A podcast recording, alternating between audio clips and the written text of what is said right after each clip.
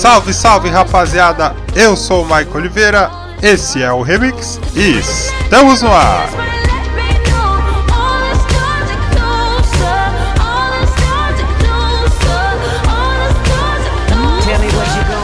Muito bem, muito bem, estamos de volta aqui no Papo de Calçada.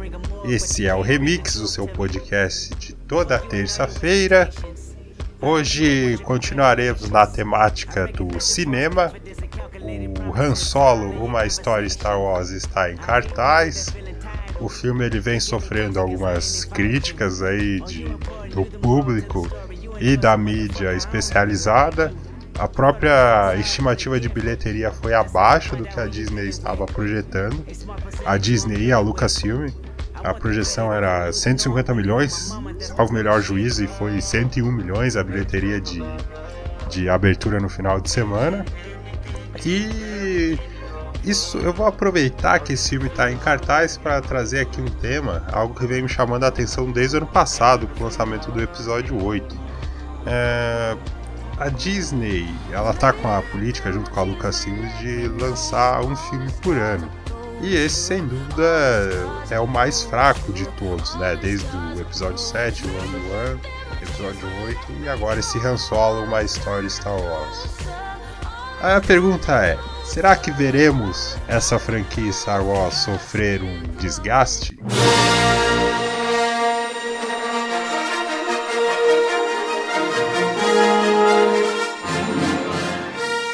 Muito bem, essa é a trilha sonora clássica do, do Star Wars. Ela foi composta pelo John Williams. Ela fez parte do primeiro lá, o Guerra nas Estrelas, né, o famoso Guerra nas Estrelas de 1977. Isso até remetendo ao nosso episódio do Papo de Calçada sobre trilhas sonoras. Se você não ouviu, corre lá ouvir que tá bem bacana. Papo de Calçada, principal podcast da casa aí toda quinta-feira no ar. Então, gente, é o seguinte: a Disney comprou a Lucasfilm, houve o anúncio ali de qual seria o futuro das franquias que fazem parte da Lucasfilm, entre elas Star Wars, que é a mais, de longe, a mais importante. Inicialmente houve uma grande preocupação de qual seria o rumo uh, tomado, né? O rumo seria massificação, aquela questão comercial, sem o, o coração, sem o olho, sem a paixão do, do seu criador ali próximo, né? É, porém, o tempo foi passando, houve o anúncio do, do retorno dos personagens clássicos para o episódio 7. Houve as, os quadrinhos da Marvel sendo lançados, alguns bons, outros mais ou menos, né? E tem aquela série uh, do das Guerras Clônicas, muito boa a série, faz frente aí a qualquer filme lançado. Isso foi dando um certo alento, um certo ânimo aí pro público. Em 2015, o Despertar da Força estreou e trouxe de volta com tudo Star Wars pro mainstream novamente, né? Tomou de assalto aí a, a grande mídia e a internet. Eu me recordo que Existem sites de, de cinema, críticos de cinema, e que também tem canais no, no YouTube. Eles abriram exceção no seu modus operandi de, de fazer crítica. Tamanho foi o impacto de Star Wars. Eles fizeram críticas com spoiler e sem spoiler.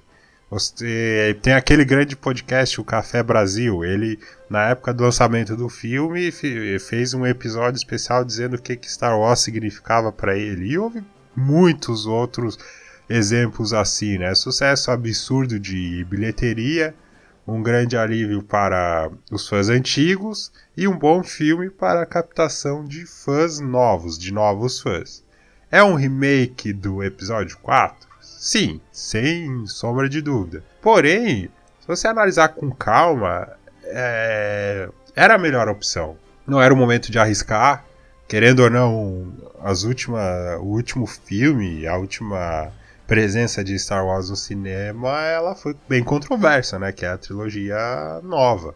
Então era mais para dar um recado esse filme de 2015 para as pessoas, tipo, ó, fiquem calmos, nós sabemos o que estamos fazendo. E mesmo, e mesmo ele sendo o remake do episódio 4, o filme tem, tem as suas qualidades, isso de forma alguma desqualifica o filme. Ele é muito bem filmado, os efeitos especiais estão irretocáveis, entendeu? As criaturas alienígenas, os planetas ali, a criatividade, você vê que houve, um, houve uma dedicação para fazer isso, né? Os personagens novos estão muito bem, a Ray, o Finn, Paul Dameron, né? Você vê que é um reflexo da, da nova geração, são pessoas que querem, querem ter aquele senso de pertencimento, né? O Finn, ele não concorda lá com a, com a estratégia, com os métodos da nova ordem, ele tá em busca de algo com que ele faça sentido para ele. Você vê a, a Ray, ela tá insatisfeita com o presente dela, principalmente naquela ceninha que ela vê uma, uma pessoa mais velha lá fazendo exatamente a mesma coisa que ela tava fazendo, ela se vê naquela pessoa e ela não quer isso para ela. Então, a primeira chance que ela tem de fazer algo maior, ela pega e se joga. E Kylo Ren é um puta vilão, sabe? Muito, muito bem constituído, um vilão com várias camadas. A minha única restrição é que eu acho que depois aí que esse segundo filme uh, faltou explicar melhor a relação dele com, com o Snook, porque o que deu para perceber é que ele ele não tá muito para seguir filosofias de outros, é, o senso de pertencimento igual a Ray ele é a filosofia dele deu. Ele não concorda com, com o Jedi, ele sai, ele não concorda com o Snook, ele concorda com o que ele pensa e deu. Mas faltou explorar melhor isso, né? De qualquer forma, foi um puta filme, acima da média, na minha visão, o segundo melhor filme de 2015, ficando atrás apenas do Mad Max, que é um jovem clássico, não tem como. Aí em 2016 veio o Rogue One, a Lucasfilm e a Disney já estavam com um saldo mais que positivo e fizeram um dos melhores da, de toda a saga. Esse filme, ele é um filme bem mais sério do, do, que os outros. Todo o argumento do filme, ele já é extremamente político, né? Que é a Aliança Rebelde roubando os planos da Estrela da Morte. Em cima disso, você tem que construir motivos, você tem que mostrar por que, que o Império é o que é, que seria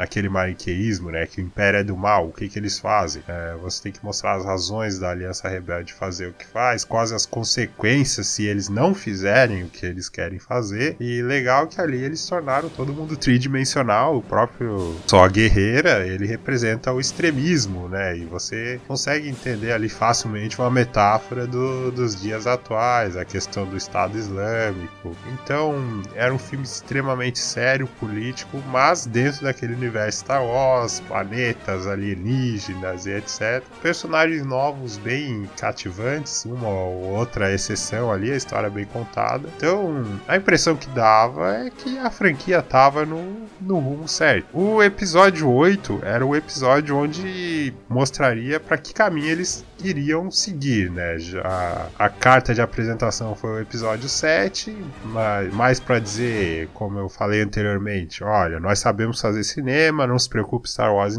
está em boas mãos, mas para onde nós iremos seguir é o segundo filme que vai dizer. O filme dividiu de uma maneira absurda os fãs. Ele dividiu o nível Batman vs Superman. E essa questão de dividir os fãs acabou que eclipsou a principal função de um filme de transição, que é gerar expectativa para o seu desfecho. É, entendam, são 40 anos de história, começou em 1977, é, tá mais do que na hora de ir para novas direções. Esse não é o problema. A questão ali que, que pode se encaminhar para um desgaste é que todo o engajamento que foi colocado do público, que se iniciou lá em 2015, ficou extremamente enfraquecido. Corre-se o risco né, do final dessa trilogia, se não for algo esquecível como foi a do Hobbit, certamente não ter a longevidade como foi o Retorno de Jedi.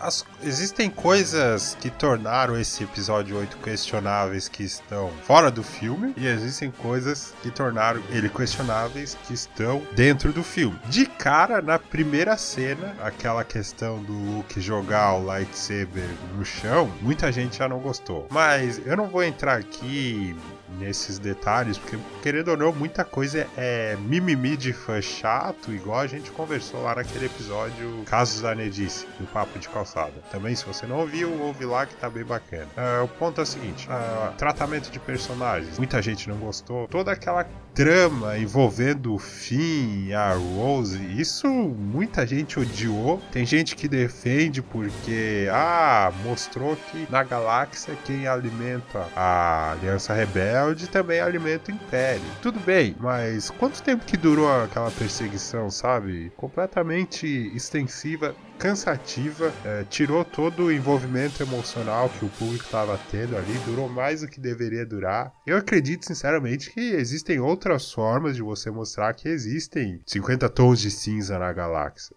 Filme longo e regular, ele tem cenas boas, cenas memoráveis, vários planos espetaculares. Aquele do Luke no final do filme é um deles. Mas esses problemas aí o público não, não deixou de ignorar. Então aí começam a entrar nos pontos extra-filme. A estratégia de lançar um filme por ano ela é arriscada nesse sentido. Em algum momento, alguma decisão iria gerar questionamento, iria gerar polarização. E chegou que foi nesse episódio 8, né? Fora que lançar um filme por ano corre-se o risco de deles ficarem, de você ter produtos diminuir o valor do produto, você acabar banalizando, fazer um filme por fazer, eles acabam ficando abaixo da média ou esquecíveis e isso ajuda no desgaste da, da marca. Né?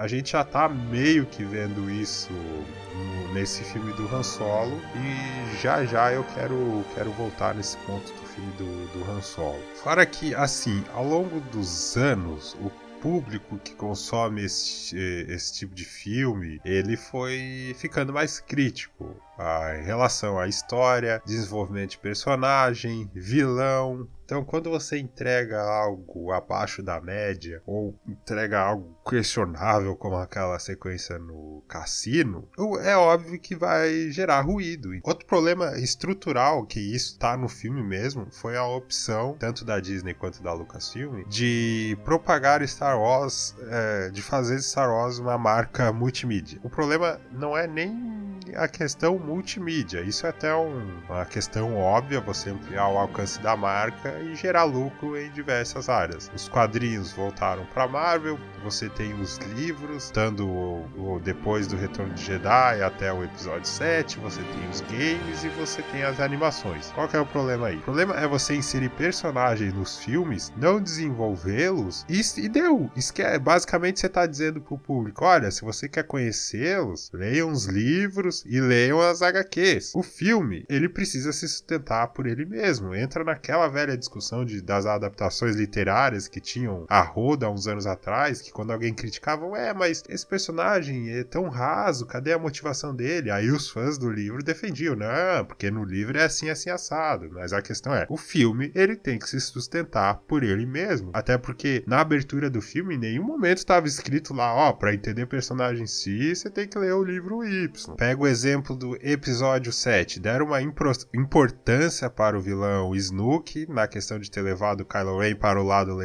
lado negro da força, afastá-lo dos pais, só que isso não foi aprofundado, quem é o cara, como ele seduziu o filho do Han Solo da Leia, o que realmente aconteceu, não explicaram isso e nem vou explicar, porque chegou no segundo filme e mataram o cara, entendeu? Aí ficou estranho. E a Capitã Phasma é pior ainda, mostraram nos trailers, nossa, todo mundo olhando, ó, oh, visual bacana, bacana, a atriz manda bem. Aí chegou no filme, nada. Nada, não tem substância, não tem. não ninguém fala da motivação dela, etc. Foi lá, entrou, saiu e deu. E no segundo filme é a mesma coisa, o mesmo problema. Eles explicam essa personagem nos quadrinhos, como ela constrói a armadura, o respeito dos outros integrantes por ela, por que, que ela não mostra o rosto, etc. Ok Só que segue sendo um problema você usar uma outra mídia para explicar um buraco no filme. Joga um diálogo ali que explica a motivação dela. Fica estranho repetir o mesmo erro do Matrix Reloaded lá de 2003, né? Gera ruído, gera reclamação. Precisava mesmo correr esse risco? Não dá para explicar o básico no filme? É estranho. Vamos voltar para o filme do Han Solo. Eu, eu queria muito ser uma mosca para ver como é que foi a reunião dos executivos da Lucasfilm na hora de determinar quais seriam os spin-offs, o que manteriam a franquia relevante aí na cultura pop. Porque é muito sedutor você falar Gente, qual filme que nós temos que fazer para manter Star Wars em voga. Eu tenho. É muito sedutor alguém chegar e falar: não, vamos fazer o um filme do jovem Han Solo. Vamos fazer o um filme do Han Solo, vamos fazer uma história de origem. Aí a gente coloca o Lando, aí a gente coloca contrabandista, vai ser bem legal. Tem um monte de história de origem aí no cinema dando certo. É, é muito tentador você dar essa ideia na mesa e falando numa reunião assim, ela até parece que funciona. Só que chega na hora de escrever o roteiro, um filme geralmente tem duas horas, entendeu? Você tem que explicar certas coisas, dar uma história ali decente. Aí você vai falar sobre o quê? Pega a quantidade de pessoas que tá reclamando que esse filme responde coisas que ninguém perguntou, que ele se baseia em fanservice para esconder que ele não tem uma história muito boa. Você vai ignorar isso? De novo, já é a segunda mancha, por assim dizer, da Disney em relação a esses novos filmes, né? Depois da polarização que foi o episódio 8. E aí, segundo o The Hollywood Reporter, qual foi a resposta da, da Lucasfilm e da Disney? Filme do Boba Fett. Porra, cara. Boba Fett é o personagem mais irrelevante ever. Ele ganhou esse fandom só porque ele tem o visual bacana, Entendeu? Mas pega, pega tanto na trilogia clássica quanto nos prequels, que no caso seria o Jungle Fett, lá, a base dos clones. Eles morrem de uma maneira ridícula. Tamanha importância deles para a franquia. Aí você vai contar que tipo de história desse cara? Você vai transformar ele num anti-herói? Vai ser a mesma coisa que esse filme do Han Solo? Ah, eu. Olha, a impressão que dá é que. É muita coisinha para agradar esses fãs aí chatos. Mas será que precisa disso? Entendeu? O universo, a galáxia tão grande aí para ser explorar e você vai fazer um filme do Boba Fett? Eu espero que isso seja uma lenda, seja uma estratégia do tipo, vamos jogar essa notícia na imprensa, vamos dizer que vazou, para ver qual vai ser a reação do público. Se eles não gostarem, a gente joga na gaveta. Porque o filme que o pessoal mais está pedindo aí é o do Obi-Wan, né? É, eu não sei, sinceramente, se precisa desse filme. Espero fortemente queimar a língua aí, né? Mas que, que tipo de filme que seria? Seria um, um ermitão que sai das sombras para fazer o job do dia e depois volta para casa esperando chegar o episódio 4. O problema é que você já tem o Shane, né? Você já tem esse tipo de filme. Aí você vai repetir fórmula? Não sei se seria o caso, espero queimar a língua. Eu. Uma, uma das coisas que ajuda também nesse desgaste que está acontecendo, ou que está começando a acontecer com a marca Star Wars, são outras formas de entretenimento. E aí eu destaco mais esses blockbusters, esses filmes de, de super-herói. Aliás, rapidinho os blockbusters eles têm uma certa intersecção com esses filmes de Star Wars, que são as cenas de ação, os efeitos especiais. Então, isso é outro problema. Como tem muito filme disso por ano, acaba que quando vem um filme e ele não é tão inventivo nessa parte, acaba é, gera crítica, não tem como.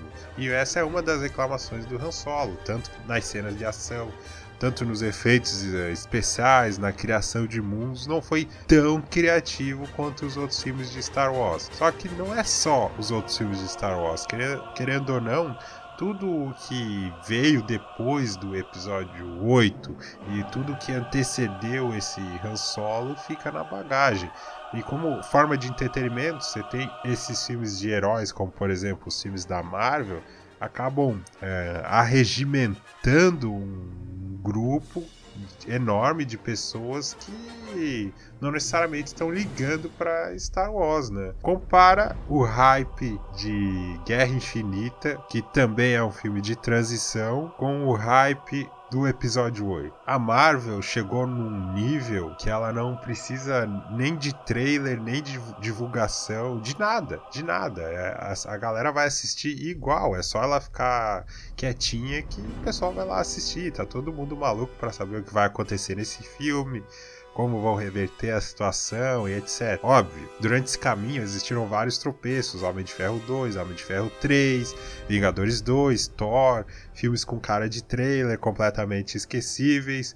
Entretanto, eles foram observando isso e foram ajustando conforme iam caminhando. Os filmes foram melhorando, eles foram melhorando os vilões. Compara o vilão do Homem-Aranha com o vilão do Homem de Ferro 2. Aí depois veio o vilão do Pantera Negra, veio o Thanos. Eles foram evoluindo, os roteiros começaram a gerar consequências maiores. Então eu torço para que a Lucasfilm acerte também. Porque, igual eu falei antes, é inevitável. Você lança um filme por ano, em algum momento você vai tropeçar. Esse filme, ele deveria gerar um hype absurdo, porque o filme do meio, ele tem essa função de gerar curiosidade para como será o encerramento. Pega uma Matrix Reload lá de 2003, ele termina de uma forma que todo mundo quer saber o que vai acontecer. O De Volta ao Futuro 2, apesar de o 1 não ter sido pensado com a sequência, o 2 ele foi pensado que teria o 3 e ele termina de uma forma que todo mundo quer ir lá ver o que, que aconteceu. As duas torres é a mesma coisa.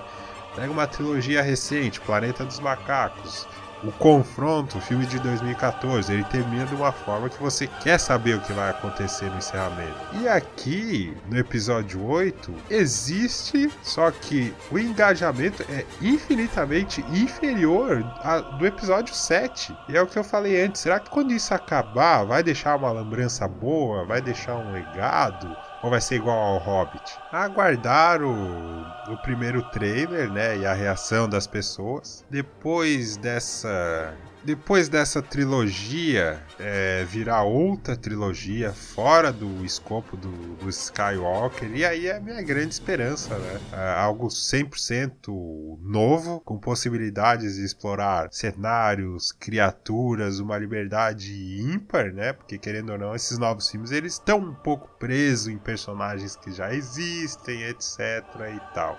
Talvez aí seja o grande fôlego que essa franquia precise para prorrogar o desgaste ou o esgotamento. Igual filme de super-herói vai se esgotar. Quem sabe indo para novos rumos, novos mundos, é, isso fique lá para frente. Sendo bem sincero, como fã da franquia, eu ficaria triste em presenciar o público tendo uma certa, um certo cansaço em relação a Star Wars, né? Essas notícias de, de Boba Fett aí, elas não são muito animadoras. O, o estranho nisso tudo é porque os estúdios, esses grandes estúdios, eles conseguem, através de pesquisa, de trend, essas coisas todas, eles conseguem captar o que, que o, público daquela marca quer. O que, que eu estou querendo dizer com isso? Vamos supor, ah, eu quero fazer um filme aqui de Star Wars. Eu faço uma pesquisa, ah, o que vocês mais queriam ver em, em um prequel, em um spin-off, etc. E aí você vai obtendo. Ah, a maioria quer isso, a maioria quer X, a maioria quer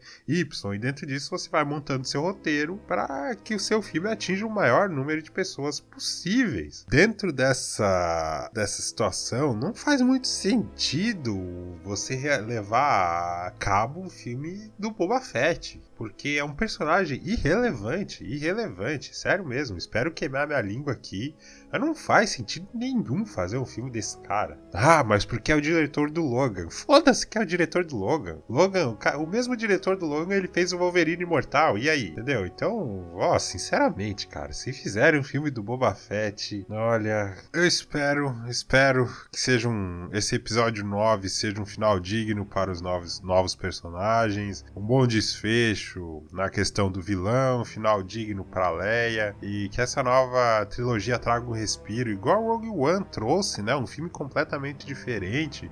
É, igual eu falei, o escopo do filme ele era mais politizado, então seria um filme mais politizado, só que você consegue trazer isso para dentro do universo Star Wars. Ficou foda, ficou foda. É, personagens interessantes, etc. Enfim, eu não quero presenciar, por exemplo, um James Cameron da vida vir falar que deu de filmes de Star Wars, assim como ele falou que deu de filme de super-herói. Resta torcer, torcer, torcer e torcer. Principalmente torcer para que não saia o filme do Boba Fett. É, se não sair, vão fazer da Capitã Fácil. É, é foda.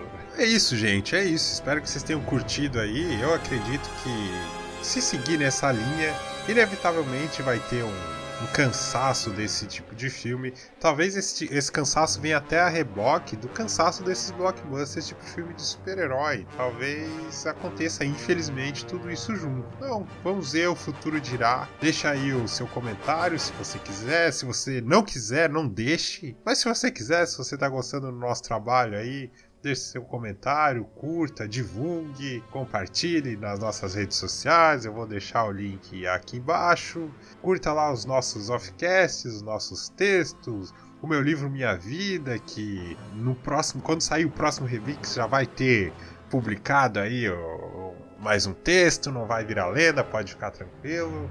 Curta lá o Diário de um Professor, o Papo de Calçada Podcast, principal podcast da casa, toda quinta-feira no ar. Semana que vem estaremos de volta. Um abraço e até a próxima!